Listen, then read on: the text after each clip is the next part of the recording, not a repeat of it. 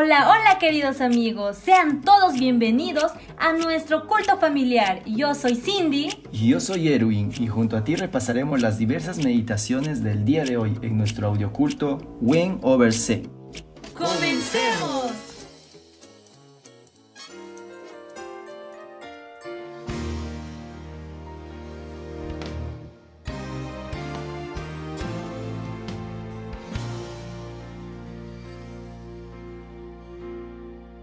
Hechos 3. Pedro y Juan subían juntos al templo a la hora novena, que era la de la oración. Había un hombre cojo de nacimiento, que era llevado y dejado cada día a la puerta del templo, que se llama la Hermosa, para que pidiera limosna a los que entraban en el templo. Este, cuando vio a Pedro y a Juan que iban a entrar en el templo, les rogaba que le dieran limosna. Pedro, con Juan, Fijando en él los ojos, le dijo, Míranos. Entonces él los miró atento, esperando recibir de ellos algo. Pero Pedro dijo, No tengo plata ni oro, pero lo que tengo te doy. En el nombre de Jesucristo de Nazaret, levántate y anda. Entonces le tomó por la mano derecha y le levantó. Al instante, se le afirmaron los pies y tobillos, y saltando, se puso en pie y anduvo, y entró con ellos en el templo, andando, saltando y alabando a Dios.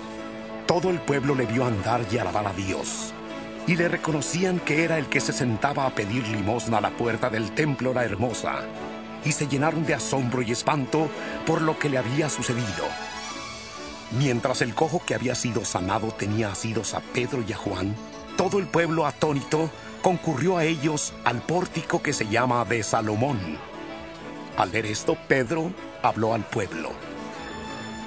Israelitas, ¿por qué os admiráis de esto?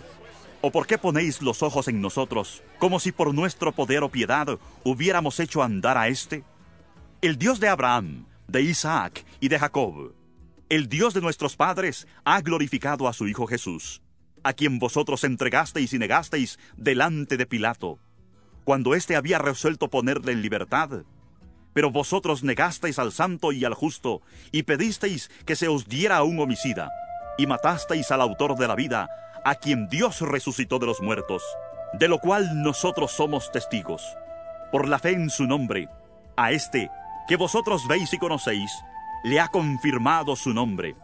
Y la fe que es por él ha dado a éste esta completa sanidad en presencia de todos vosotros. Pero ahora, hermanos, sé que por ignorancia lo habéis hecho, como también vuestros gobernantes. Pero Dios ha cumplido así lo que antes había anunciado por boca de todos sus profetas, que habría de padecer.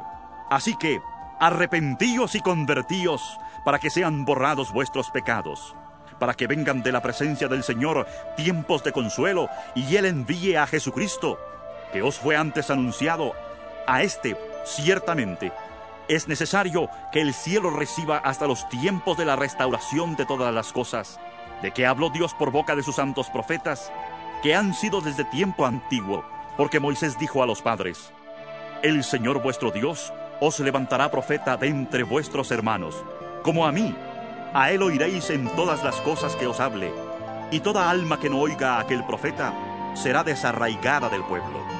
Y todos los profetas desde Samuel en adelante, cuantos han hablado también han anunciado estos días. Vosotros sois los hijos de los profetas y del pacto que Dios hizo con nuestros padres diciendo a Abraham, en tu simiente serán benditas todas las familias de la tierra. A vosotros primeramente, Dios, habiendo levantado a su Hijo, lo envió para que os bendijera, a fin de que cada uno se convierta de su maldad.